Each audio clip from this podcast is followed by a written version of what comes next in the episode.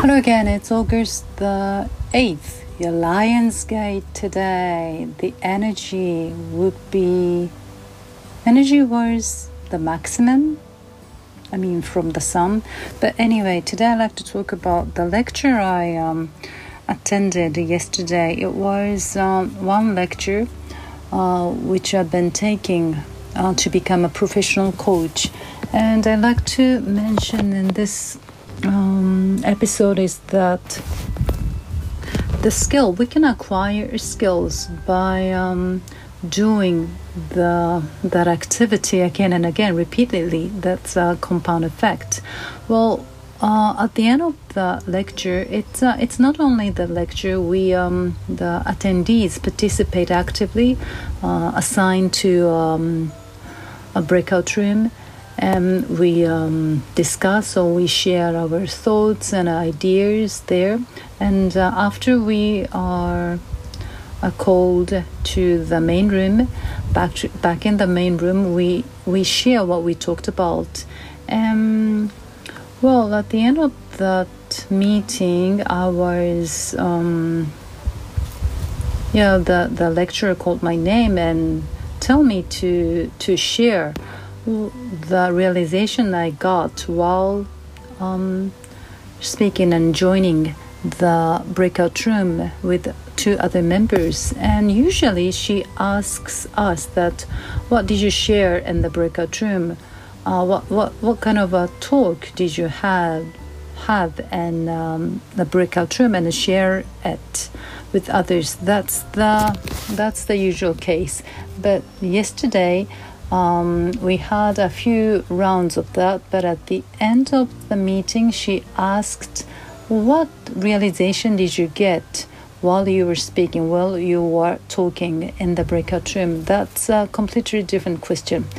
And she um, called me first, and I answered. Um, and then she asked me um, one question. That means that um, she she told me that I was able to answer her question straight away.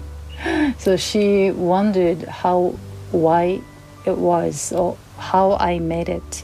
And I yeah we were we've been learning the 34 qualities um, or talents I should say by the Gallup Strengths uh, Clifton's strength.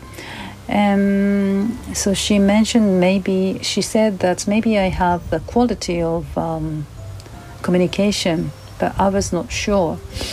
Um, but anyway, what I felt then is that yeah, I've been what we do daily, uh, just a few minutes a day, but we um, continue to do that. That uh, has that will become our our skills. Yeah we acquire that skill by repeating it daily for a certain period of time. I've been answering the question and talking about uh, what i think for i don't know for over a year now.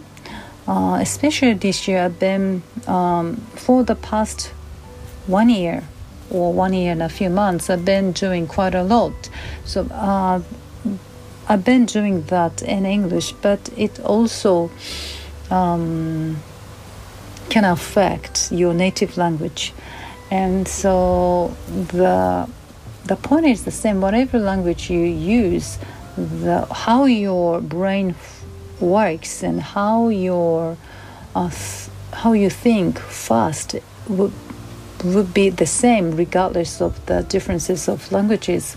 So what I acquire through this the past year is that think fast and respond and respond fast and share my thoughts in a concise manner. That's what I learned. That's what I've been trying to improve so in this episode, this episode, I'm not so concise and I'm not, um, I'm kind of redundant, but bear with me. I um yeah I should have um, focused more on this or the lecture itself, the meeting itself, or what we talked about. So I was not really sure. Um, but uh, anyway, so this is my um, um, talk for today. Thank you.